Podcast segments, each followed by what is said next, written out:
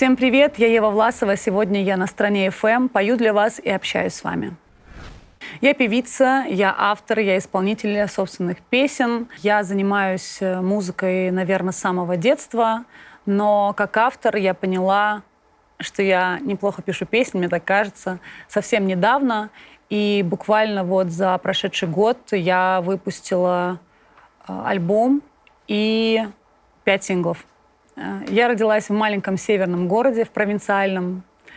И, наверное, лет в 10 мои друзья, одноклассники начали говорить, что я неплохо пою. И я поняла, что в музыкальную школу мне уже не поступить, потому что это уже было поздно.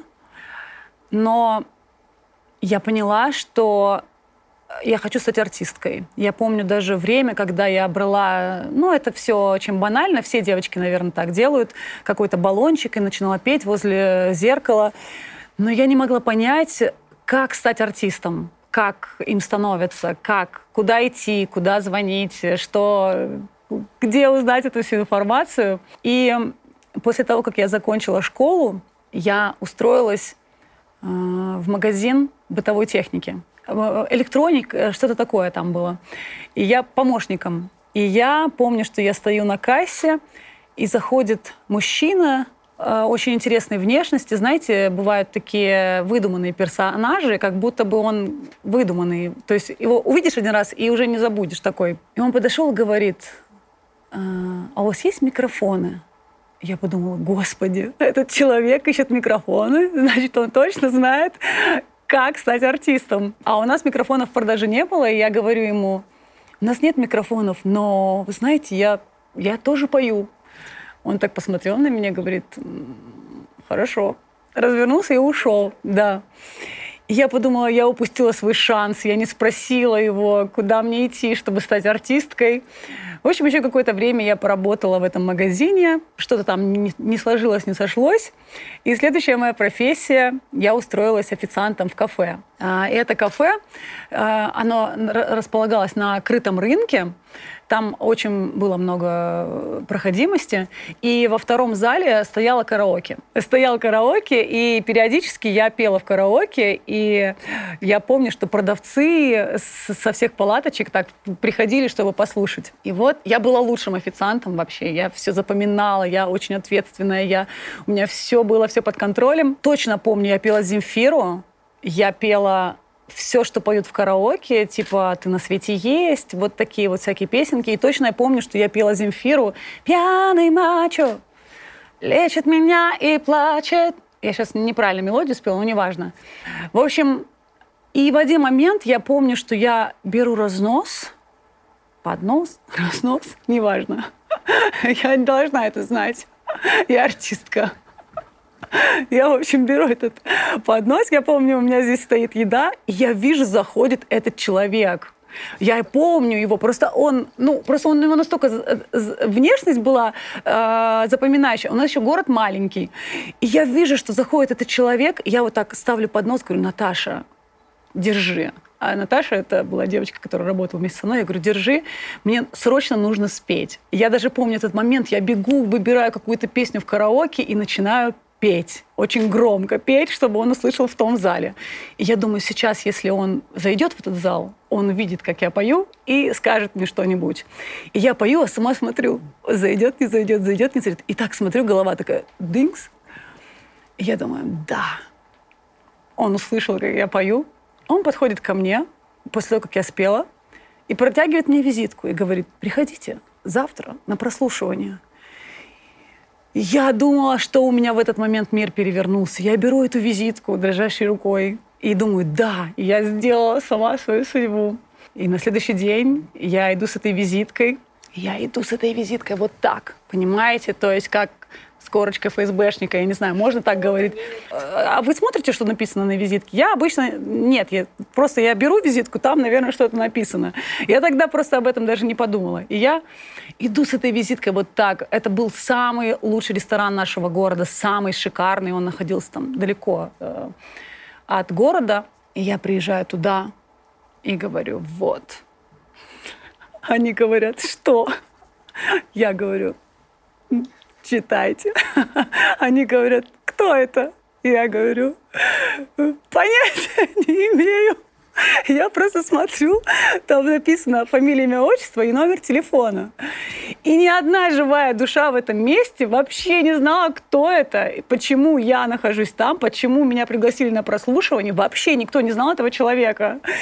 И я стою с этой визиткой, никто не понимает, что происходит. Они говорят, а чего приехали? Я говорю, меня пригласили на прослушивание, я приехала. И они, ну, они просто пожалели меня и говорят, ну, если вы приехали на прослушивание, ну ладно, ну, давайте спойте нам что-нибудь.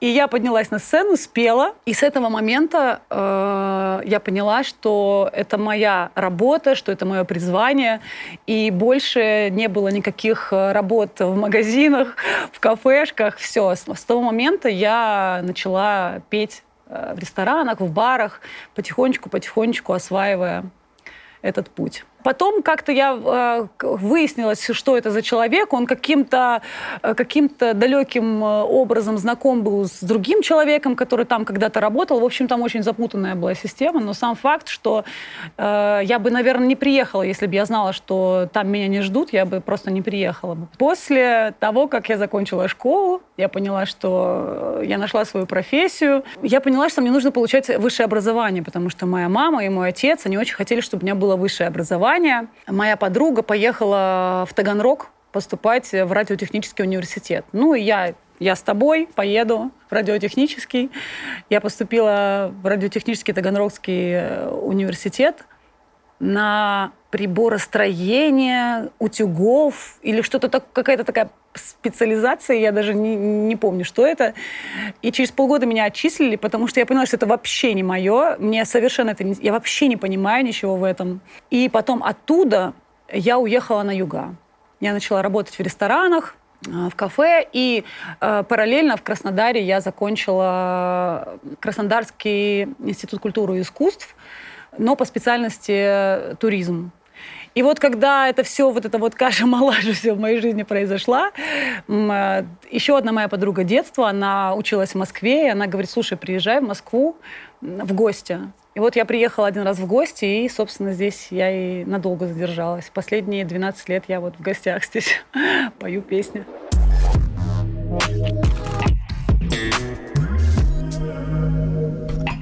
Что касается образования. Если бы я сейчас вернулась в свое детство, в свои школьные годы, я бы, наверное, взяла бы, впитала бы все знания, которые мне давали. Мне очень жаль, что я в то время, когда это все мне давали бесплатно, очень многое не взяла. Просто потому, что мне казалось, что я артистка, я буду артисткой, и у меня все будет хорошо. И сейчас я понимаю, что у меня есть какие-то ну, прям дырки в знаниях, просто потому что я не выучила уроки, или нам делали послабления, или еще что-то. И я думаю, что ну, в любом случае, 11 классов уж точно пригодятся любому человеку, как минимум, просто чтобы грамотно писать или говорить, хотя, как видите, у меня уж тоже были здесь ошибки. Высшее образование... Образование должно быть в удовольствие. Просто, мне кажется, сейчас мир поменялся, и иногда человек, который заканчивает университет, он приходит устраиваться на работу, и он не имеет э, знаний либо таланта, а другой человек, который любит это дело, и, например, он не заканчивал университет, но он живет этим делом, и он приходит и без образования. То есть, как это правильно сказать, чтобы так сформулировать? Жизнь должна быть в удовольствии. Образование очень важно, но жизнь должна быть в удовольствии. Если вы артист, а учитесь на юриста, и это вам не приносит никакого удовольствия, то ну не надо тогда. Вот мое отношение к этому такое. На какой музыке я росла? Это очень интересный вопрос. Я росла на той музыке, которая играла из всех колонок, на рынке нашего города. То есть это руки вверх, вся попса, которая, которая была возможна. Вот эта музыка, которую я, я не слышала другой музыки. Я вот, нет, в какой-то период я начала слушать, ну, что-то типа Майкл Джексон, вот такое. Но в основном это прям вот диско 90-х, вот, вот это вот самое. Очень нравилась мне группа Тату. Я обожала Тату. Я обожала Линду. Я знала все ее песни наизусть. Группа Тату тоже наизусть. Так, я сейчас скажу. Очень любила Земфиру. Тоже все ее песни знала наизусть, пела в караоке. А, ну и руки вверх, конечно, руки вверх. Сейчас немножко вкусы поменялись уже. Даже не немножко, а так сильно поменялись. Гости из будущего. Forever. Гости из будущего очень любила только увидела, что там скандал с обложкой э, какой-то, с плагиатом, э, и пыталась вот добраться до него в ближайшие дни, но у меня такие э, насыщенные день за днем съемки, и я вот обязательно доберусь до альбома, обязательно послушаю. Но, честно сказать, мне нравятся очень ее вот, первые песни, те, которые были в моей юности. Вот это я обожаю. Я когда слушаю, у меня, у меня прям ностальгия. Так, значит, что касается современной музыки. Иногда я слышу споры о том, что этому не место, этому не место, этот плохо поет, а это что за песня, а это что за текст. Я считаю искренне, что не бывает плохой или хорошей музыки. Если артист поет, и у него есть свой зритель, он имеет на это право. Если ты не артист, и ты поешь, и неважно, хорошо ты поешь или плохо, если тебе это приносит удовольствие, пой. Потому что зачастую люди хотят, но не делают только потому, что боятся, что кто-то им скажет, ты плохо поешь, это плохой текст, это плохая музыка. Не бывает плохой музыки, не, бл- не бывает плохого текста. Это творчество. И даже если один человек, даже если ваша мама будет слушать вашу песню, это, это уже будет отлично. Поэтому не бойтесь, э, сочиняйте стихи, даже если они плохие. Если вы их не выпустите, не покажете миру, вы не узнаете, какие они. И совершенствуйтесь дальше. Я считаю, что каждый артист, э, для него есть своя сцена, свой зритель, и вот это важно. Если миллион человек слушает эту песню, голосует за нее, и этому миллиону человек это нравится, значит, это достойно быть на первом месте. Но не бывает же так, что песня стоит на первом месте, она никому не нравится. Значит, ее слушают люди. Понимаете? Вот что важно. И поэтому э, иногда мне говорят, вот, молодежь сейчас поет, не пойми что. Мои ровесники так говорят. Я говорю, ребят, а вы что слушали? Ну просто вспомните наши 90-е. Там что? Такая глубокая музыка, такие глубокие тексты, поразмышлять. Там все очень просто. Поэтому всему свое время, каждому поколению свое время. Сейчас подростки рулят, сейчас рулит ТикТок, и это классная музыка. Возьмите даже «Между нами тает лед». Это просто потрясающе, как можно было сделать э, такую простую, такую э, кочевую вещь. Я считаю, что это достойно. В своем жанре это очень достойно. Что касается того, что я слушаю, что входит в мой плейлист, в мой плейлист входит Гаяна. Если вы не знаете эту певицу, то познакомьтесь с ней, пожалуйста, с ее творчеством. Это просто что-то волшебное, потрясающее. Я обожаю. Это из того, что сейчас, из моих современников, так скажем. В моем плейлисте м- очень много ретро. Это та же Линда, которую я слушала весь альбом «Ворона» и все тому подобное. В моем плейлисте «Гости из будущего». В моем плейлисте есть две Маши. Кстати, есть, есть. Появился Пресняков-младший.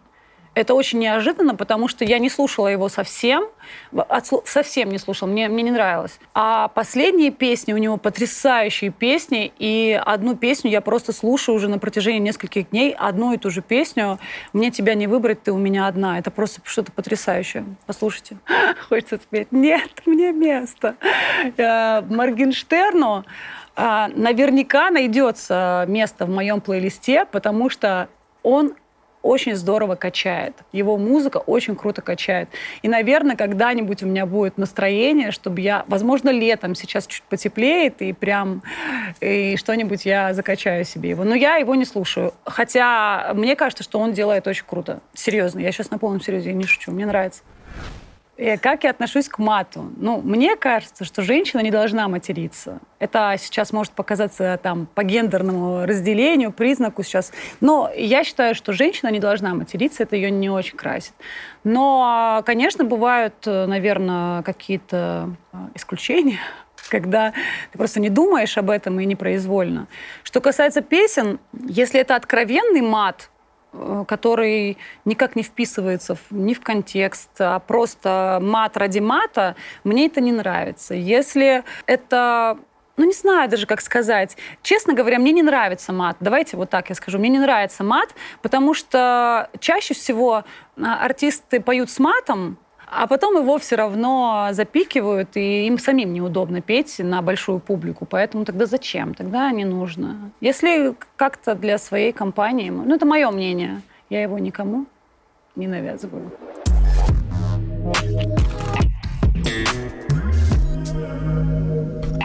В интернете я провожу очень много времени. На самом деле я иногда заглядываю в свой телефон и понимаю, что вы были в своем телефоне 10 часов из 12. Я понимаю, что нужно прекращать, но опять-таки я не могу это сделать, потому что в Инстаграме у меня аудитория, которую я очень люблю. И, например, когда я выставляю какой-нибудь пост, и люди мне начинают писать, мне очень важно ответить. Я стараюсь ответить каждому, а когда комментариев много, на это уходит очень много времени. И в основном я сижу в Инстаграме. Недавно я зарегистрировалась в ТикТок. Мне очень нравится ТикТок, я обожаю ТикТок. Я вообще считаю, что это очень крутая платформа. Там столько творческих ребят, и зачастую мне говорят, что ТикТок — это какое-то дно. Вот тоже я такое слышу. На самом деле, если ты правильно используешь ТикТок и э, в конце концов просто нажимаешь «не нравится» на какое-то видео, и ты перестаешь его видеть, то от тебе открывается совершенно другой ТикТок, очень красивый, очень интересный, наполненный очень талантливыми людьми, очень крутыми видео. Я узнала очень много крутых певцов благодаря ТикТоку. И самое интересное, что то видео, которое у меня заходит в Инстаграме, оно у меня не заходит в ТикТоке. А то, которое заходит в ТикТоке, у меня не заходит в Инстаграме. Я не знаю, как это происходит, по какому признаку. И все, больше я нигде в основном... А, на Ютубе. Я еще на Ютубе смотрю всякие интервью, я очень люблю. Я пересматриваю «Что, где, когда». У меня как с этим получается? Я начинаю смотреть э, с последнего выпуска и до самого первого. Потом я забываю, что было в последнем, и начинаю смотреть от первого, потом опять до самого последнего. Когда это все заканчивается, я начинаю смотреть «Что, где, когда» Азербайджана. Когда это заканчивается, я начинаю смотреть «Что, где, когда» Беларуси. Сейчас у меня Белоруссия. Сейчас, мне кажется, когда это закончится, я опять начну смотреть российский «Что, где, когда». Я обожаю «Что, где, когда», и потом обязательно, когда я что-нибудь посмотрю, я прихожу и говорю, ответьте мне на вопрос. У меня всегда есть какой-нибудь вопросик, и даже Маша не даст соврать. Я... Она говорит, опять, опять ты со своим что, где, когда. Но это на самом деле интересно, очень, э, очень шевелит мозги. Я недавно, мама купила помидоры, и я ем помидор, и он такой сладкий. Я говорю, мам, какой сладкий помидор? Вот не зря же это фрукт. И они такие на меня, все, вся моя семья, фрукт. Я говорю, «А вы не знали, что это фрукт? Вы знали, что помидор — это фрукт? Ну вот. Помидор — это фрукт. Ну, ягода даже считается. И э, как я об этом узнала, что в «Что, где, когда» сравнили знание и мудрость что знание — это знать, что помидор — это фрукт, а мудрость — не класть его во фруктовый салат. И вот э, я понимаю, что, что все равно что-то невольно да, откладывается в голове. Мне интересно. Мне интересно отвечать на вопросы. Иногда я... Э, ну, их там 5-6 человек, они очень умные. Они, и, а бывает, я отвечаю сама на вопрос, на который они 6 не ответили. Я такая, е я молодец. Но это бывает очень редко. Я не могу похвастаться такими хорошими знаниями, потому что я в школе, при, имея хорошие хорошие оценки, не очень хорошо училась, потому что в основном я артистка, я все время пела на сценах, и мне больше, наверное, повышали бал просто потому, что я хороший человек. Значит, что касается хейта. Это прям отдельная история в моей жизни, хейт. У меня его настолько мало, что какой-то момент мне показалось, что я скучная. Я думаю, наверное, я настолько скучная, что человек не хочет мне написать просто какую-нибудь гадость. И я ждала, когда мне кто-нибудь напишет какую-нибудь гадость, серьезно. И я помню, что я выложила какое-то видео на YouTube, и у меня там было что-то типа тысяча лайков, ноль дизлайков. Я говорю, да не бывает такого, кто-нибудь поставьте. Ну, это, знаете, такое ощущение, что ты слишком хорошая, такая приторно хорошая, что даже как-то, ой, не будем, такая хорошая она девочка, вот не будем ей ставить дизлайк. И мне прям было тяжело морально от этого, что не... А потом как-то начали появляться, и я такая думаю, нет, что-то как-то не очень приятно все-таки получать. А потом совсем отпустила. То есть, в принципе, я просто представляю, что какой человек мне пишет гадость, и я знаю, что, как это говорят, пчелы видят э, цветы везде, а мухи видят... Вот кто что видит, тот э, и пишет. Поэтому я очень спокойно отношусь к хейту на самом деле. В какой-то момент даже чаще всего бывает такое, что мне прям реально смешно. Вот когда что-то пишут, мне прям настолько смешно, что это так круто написали. У меня был один комментарий, я, я запомнила его, даже с выражением читала. Есть в вашем лице что-то отвратительное такое отвратительное, вот я не пойму, что. И мне так было, я смеялась до слез, и я написала ему, пожалуйста, когда вы поймете, что, напишите, мне так интересно, вот просто. То есть его настолько распирало, и ему казалось, что он должен мне это сказать, что в моем лице есть что-то отвратительное, что от этого было очень смешно. Это же надо было, насколько он мне хочет сообщить об этом. Это интересно. Так, что касается тиктокеров, честно, я не смогу назвать их э, по никнейм, да, называется. Я не смогу, наверное, назвать. Мне нравится очень э, парень. Он такой полненький. И он снимает классные ролики, он сейчас узнает себя. Нет, он, если вы знаете, кто это, напишите, пожалуйста, в комментарии напишите, кто это. Он такой полненький. Он, по-моему, он не русский, и он снимает видео про школу он постоянно показывает, что он учительница якобы, и показывает какие-то... Ну, он настолько реалистично это делает, что я в свои 33 года как будто возвращаюсь э, туда. Он показывает плохую учительницу, хорошую учительницу, или как они там провожают в автобус детей. И у него его мимика вообще очень крутая, мне нравится. Я э, в основном вижу у себя в ленте певцов, я, честно говоря, не подписываюсь ни на кого в ТикТоке, потому что я все равно все время листаю рекомендации, и мне кажется, что в этом нет смысла. Ну, короче, вот этот парень мне нравится, все.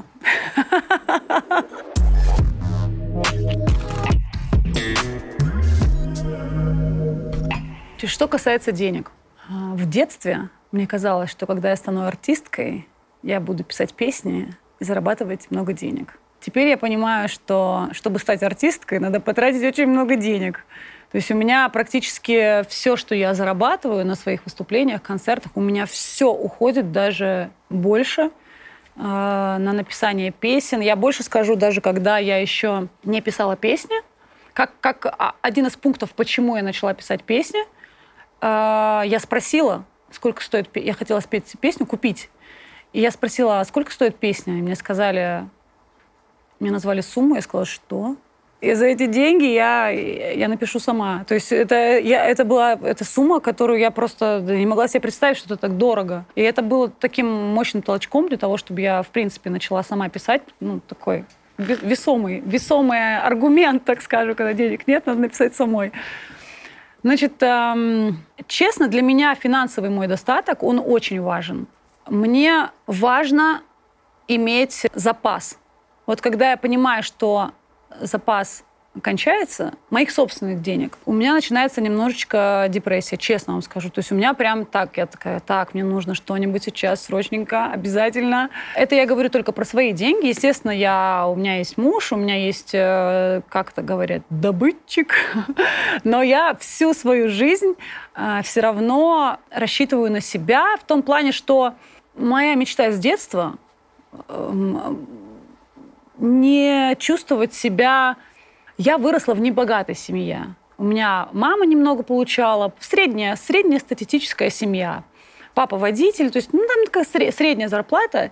И вот с детства у меня, у меня была мечта, что я стану артистом, что я сделаю все для своих родителей, куплю им дом. Я купила папе машину вот сейчас. Да, я, то есть у меня была мечта, чтобы у, у них всех все было, и чтобы у меня все было. То есть вот у меня даже недавно был тренинг, и меня спросили, кем ты мечтала быть в детстве? И я сказала, богатая артистка. Они говорят, богатая артистка? Я говорю, да, богатая артистка. То есть для меня финансовая сторона, я не буду э, лукавить, она очень важна. И поэтому, в принципе, всю свою жизнь я работаю. Я даже когда а, закончила, не закончила вот летние каникулы в школе, мне 14 лет, я устраивалась в ЖЭУ по местному району, там строили, мы красили заборы, и я уже 14 лет получала свои первые деньги. Для меня это было очень важно иметь э, финансовую какую-то подушку. Ну, собственно, и сейчас также. И все, что я зарабатываю, я опять трачу на музыку, опять что-то зарабатываю, опять трачу на музыку, и практически вот такой круговорот денег в музыке, друзья, так происходит. Крупная покупка, которую я совершу, когда мне что-нибудь упадет, да, крупненькая. Ну, наверное, это будет, э, не знаю, знаете, я думала, э, иногда Э, я смотрю, сколько стоят сумки, например, что сумка может стоить миллион, и я думаю, реально кто-то покупает сумку за миллион? То есть, или что-то такое совсем ненужное и очень дорогостоящее, но я не знаю, как я, когда мне упадет что-нибудь, как я буду на это реагировать, я не знаю. Но мне кажется, это точно будет не шмотки, не сумки. Наверное, это что-то будет существенное. Скорее всего, может быть, даже недвижимость. Скорее всего, недвижимость. Я такая практичная. Мне не надо золота, бриллиантов. Пару квартир в Москве мне будет достаточно в центре. Я слежу за политикой. Кстати говоря, с недавнего времени, мне кажется, я не знаю, как это происходит. Я просто помню, э, мне было лет 18, и кто-то со мной начал разговаривать про политику старшего возраста. И мне казалось, о чем вы говорите вообще, какая политика? Цветы, одуванчики, жизнь прекрасна, молодежь. И как будто в какой-то момент я начала э, по-настоящему интересоваться политикой. Очень много смотрю YouTube. Все политические, в принципе, я в курсе всех политических событий в нашей стране. У меня есть позиция, своя позиция вообще по поводу политики в стране. Мне не очень хочется ее э, афишировать.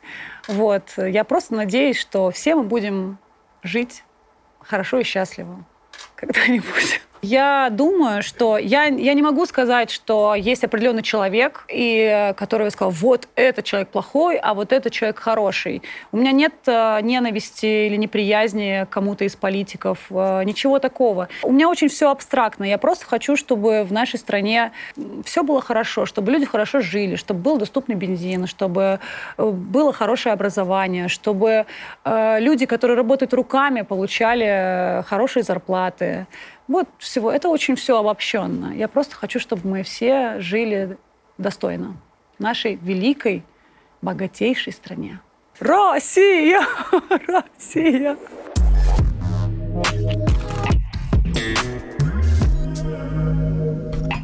Что касается любви, я э, стопроцентный однолюб.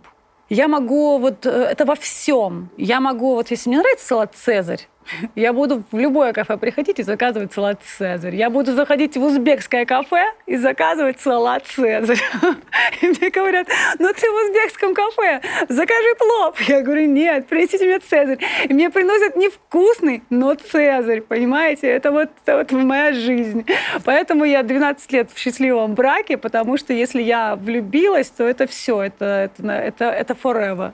Вот мое отношение к любви. Я очень постоянная, вот это постоянство, это сохранение моей энергии. Она у меня концентрируется внутри, когда ты рядом с человеком, который, которому ты доверяешь, которого ты знаешь, и ты не растрачиваешь эту энергию туда-сюда. Как-то она в тебе э, так вся собирается, и как будто жизнь упорядочится. А? Не знали вот такого слова? А вот. Дайте запишу, а то забуду. Упорядочивается. Господи, прелестно. Нет, у меня нет детей. Сразу такое серьезное лицо, у меня нет детей. У меня нет детей. Я просто э, в какой-то момент видимо, забываю, сколько мне лет, что уже как бы пора, но все время, э, все время думаю сейчас, сейчас, сейчас, сейчас. Просто еще как будто бы не настало мое время, что ли, типа такого. Значит, что касается тюнинга внешности, э, пластики и т.д. и т.п. Я буду говорить только за себя. Я считаю, что никто не вправе кому-то говорить «делай так» или «делай сяк», «тебе так нехорошо», «тебе так некрасиво», кроме вас самих. Если вы чувствуете, что вам нужно поправить делайте. Но спросите у мамы. Если мама говорит «не надо», значит «не надо». Нет, на самом деле э, у меня у самой ринопластика. э, Айк Апаян, лучший хирург. Обращайтесь. Все так и было. У меня, получается, две, потому что я пришла, чтобы чуть-чуть подправить себе кончик, и мне врач сказал, давай сделаем сразу, ну, там все, все сделаем сразу за одну операцию. Говорю, не-не-не, мне вот только чуть-чуть, чуть-чуть. Но в итоге он был прав, и мы так немножечко еще подправили потом. То есть я не, я не та, которая сразу приходит и рубит. Я как бы два раза по чуть-чуть, чем один раз, и потом пожалеть. И уже там, а где мой нос? Я, я очень аккуратненько. В общем, что касается всего остального, мне начали писать, что как-то я тоже получила такой комментарий, что мне надо немножечко вот эту верхнюю губу чуть-чуть здесь подкачать, здесь подкачать. Я не представляю, как мне, как э, мой шприц будет, мой шприц.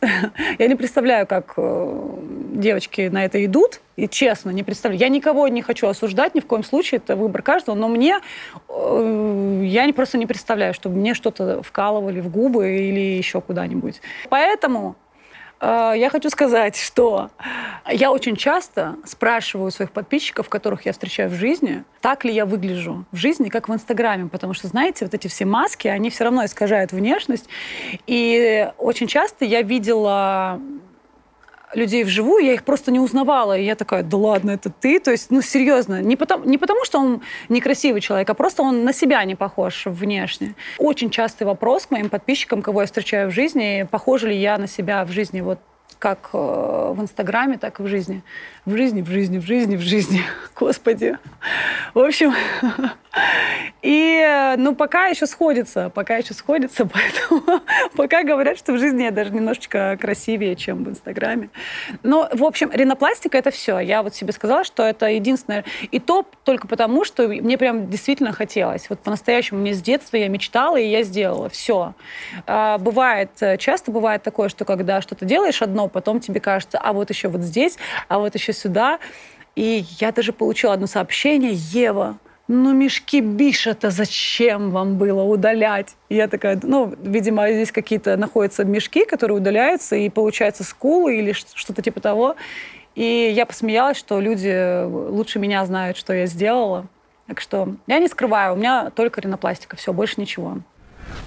Меня э, раздражает, меня может вывести из себя по-настоящему неответственность других людей. Я очень такая собранная, гиперответственная, гиперответственная. У меня все время все по списку, я все время приезжаю вовремя, ну, во всяком случае, практически всегда, даже чуть-чуть раньше. Когда что-то идет не по плану, мне трудно с этим справиться. То есть я прям могу э, ну как же так, мы же договаривались, у нас же все было по пунктам, хотя я считаю, что это не лучшая моя черта все-таки, потому что жизнь, она Э, очень э, такая подвижная, и случиться может всякое.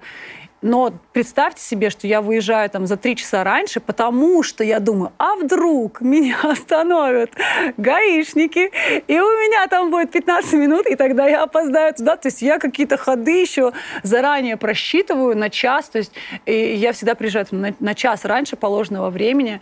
И, наверное, это не очень хорошо. Меня характеризует, не знаю, хорошо или плохо, но меня раздражает, когда другие люди вот э, не вовремя там как в какой-то момент оказывается, особенно когда очень что-то важное, событие какое-то происходит. Я вообще не очень раздражительный человек, честно вам скажу. Я стараюсь э, радоваться жизни и во всем искать э, плюсы. Меня раздражает мусор, который люди выбрасывают. Вот я сегодня вышла из дома, и пока до своей машины дошла, э, я, я просто думаю, ну что же это такое? Ну почему люди выбрасывают просто мусор и оставляют его там какой-то пакет или даже эту маску. Просто человек снял и выбросил маску. И ты идешь, и вокруг вот эта грязь, и хочется сказать, люди, убирайте мусор, не бросайте мусор, не знаю. Вот, что, вот, это, вот это меня раздражает. Сейчас опять в политику уйду, что меня раздражает. Лучше не надо, давайте дальше. Там много всего будет.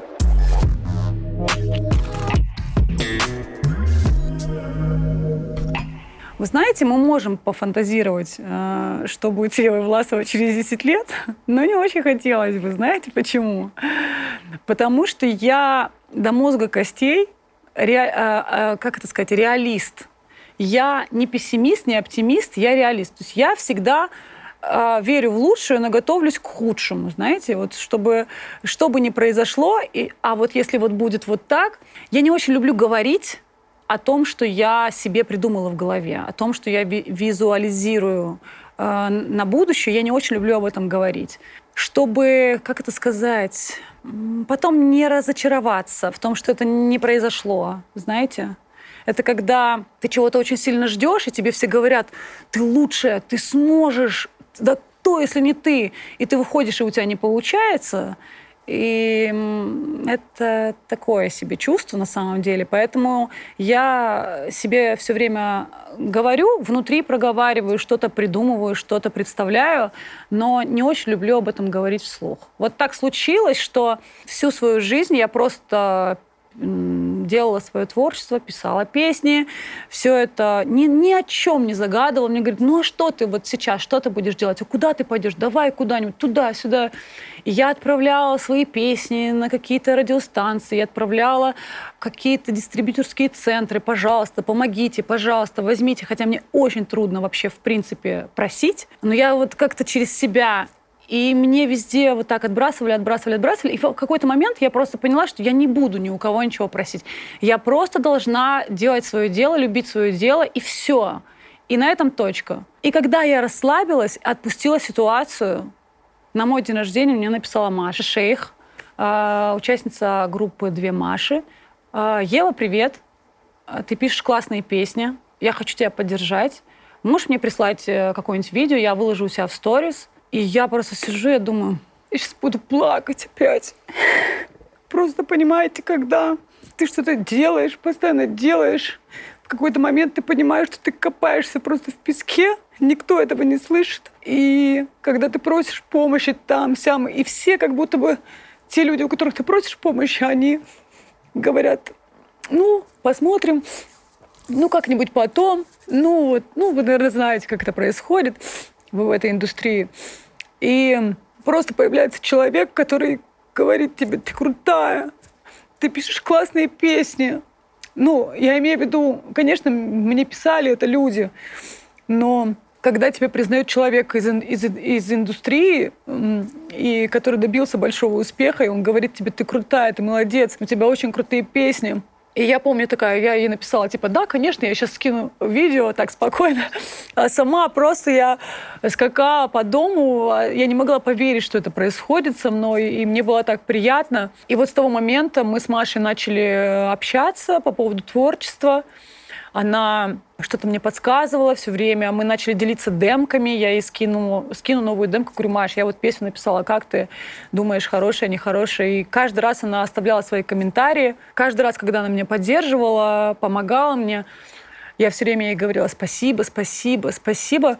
И у меня было ощущение, что этого недостаточно. Знаете, бывает, когда ты вот хочешь отблагодарить человека, но ты понимаешь, что этого недостаточно. Даже если ты ему купишь какой-то подарок, этого будет недостаточно, просто потому что он, э, знаете, поверил в тебя без всяких но без всяких, без всяких финансовых вопросов, еще чего-то, без, без, без всего, просто говорит, ты крутой, я в тебя верю.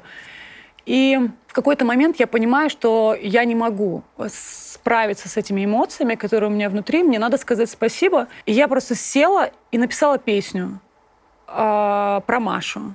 Но в честь, в честь нее, так скажем, да, песня такой о, да, Маша Шейх, хотите так, я скажу.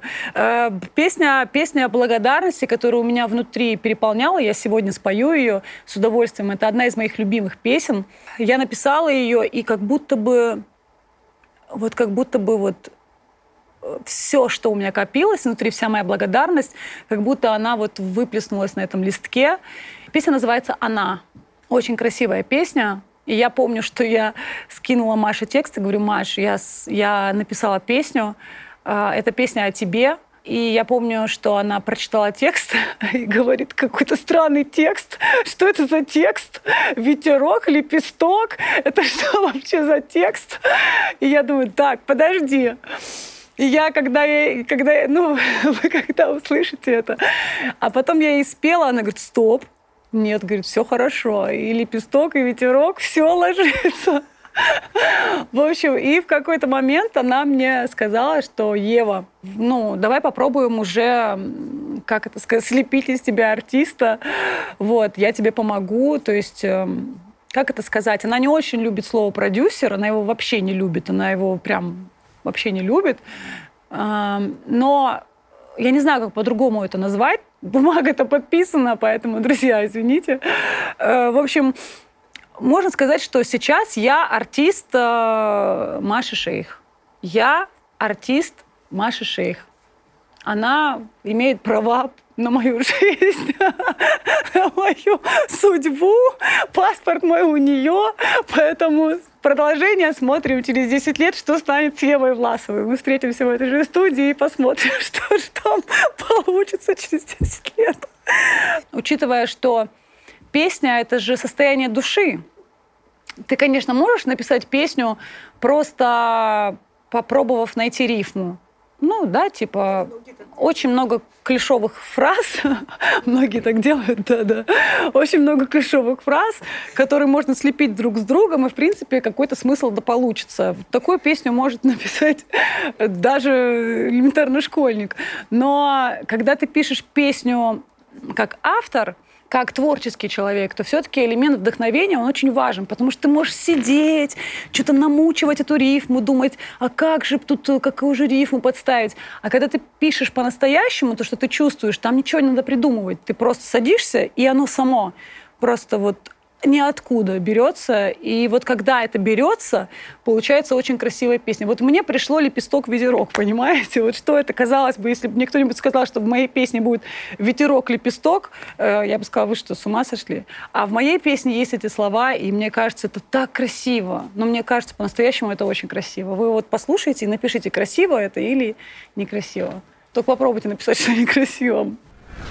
8 марта вышла песня «Она», которая я думаю, что порадовала многих женщин. Каждая нашла в этой песне себя. Значит, 25 марта в клубе «16 тонн» состоится мой первый сольный, авторский, даже как-то непривычно это говорить, э, концерт э, с музыкантами, с живым звуком. И этот концерт, конечно же, состоится благодаря Маше Шейх, которая это все организовала. Ну, это я хочу сказать, знаешь, если бы не ты, не видать мне 16 тонн. Пожалуйста, не вырезайте это и оставьте это, пожалуйста, в, в эфире. Значит, э, в 16 тонн я вас всех буду очень ждать в, 17.0, э, в 19.00. 25 марта. 28 марта у меня состоится встреча с моими слушателями в Санкт-Петербурге. 28 марта, Санкт-Петербург, Юнити Петроградка. Я вас всех жду. А, ссылка на билеты в шапке профиля э, Инстаграм. Будем петь все вместе. Для Санкт-Петербурга у меня отдельный сюрприз. А, когда я поняла, что у меня будет э, квартирник в Санкт-Петербурге, мне пришло вдохновение, спустилось. И я написала песню про Санкт-Петербург, и вы ее сможете услышать впервые на моем квартирнике в Санкт-Петербурге. Я вас буду очень ждать. Приходите. Что касается телевизионных проектов, у меня такой очень интересный путь, очень своеобразный.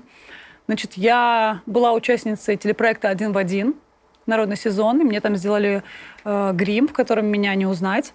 И я пела голосом Тамары Гвардстели. Потом я начала попадать э, в проекты со своим знаменитым котом. Он у меня стал популярнее меня в ТикТоке. И меня начали приглашать не как певицу, а как хозяйку кота. Просто на передаче с котом. Как бы. И мне даже сказали, типа, Ева, э, кот, в общем, выведет тебя на эстраду. И я говорю, господи, если кот выведет меня на эстраду, то насколько плохо я пою, что мне надо, э, в общем, воспользоваться своим котом. У меня необычный кот, у него торчат нижние зубы вот так, у него неправильный прикус, и я его случайно, я его случайно выставила в ТикТок, и у него сейчас больше подписчиков, чем у меня, просто потому что у него неправильный прикус. И он собирает миллионные просмотры, вообще ничего не делая, просто зубами лежит, и все, как бы больше ничего не надо. И э, когда я ехала на какой-то эфир, я уже не помню, с этим котом. И у меня была даже шутка, что э, я тащу кота, а кот тащит меня. Ну, как бы тонкая такая. В общем, что касается телепроектов, я хочу сказать честно свое мнение. Иногда я захожу в в аккаунты к артистам, и там вот такой длинный список. Участник такой, участник такой, участник такого, участник такого, участник такого, участник такого. И вроде бы как бы ты растрачиваешь себя вот на все эти конкурсы, и как будто бы, и как будто бы что-то теряется твое личное. Ну, мне, э, мне так кажется. Во всяком случае, мне очень важно было в своей жизни показать стране свой голос. У меня осуществится это скоро в одном из телепроектов осуществится эта мечта, показать свой голос всей стране. И я думаю, что на этом все. Больше в своей жизни я не хочу участвовать в никаких конкурсах, где нужно с кем-то соревноваться. Я просто хочу все свое время посвятить уже себе, как автору, как автору-исполнителю, своему творчеству, ничего никому не доказывая, не меряясь э, вокальными данными, нотами взятыми или еще чем-то. Просто посвятить всю свою жизнь творчеству. Мне очень много что накопилось за столько времени, что мне хочется все это теперь только писать, писать, писать и, и все. Самое главное в жизни — это найти себя, свой путь. Вот это самое главное, что может быть у человека, потому что мы у себя одни. Иногда, ну, понятно, что некоторые говорят, самое главное в жизни — это здоровье близких. Это все понятно, это дай бог всем здоровьем, нашим родителям, нашим близким. Но самое главное в жизни для меня — это найти себя, вот эту свободу в себе, найти себя в творчестве, найти себя в профессии, найти себя среди друзей, найти себя просто чувствовать, э, что ты там, где ты должен быть. Вот как это, это настоящее счастье. Правда. Спасибо!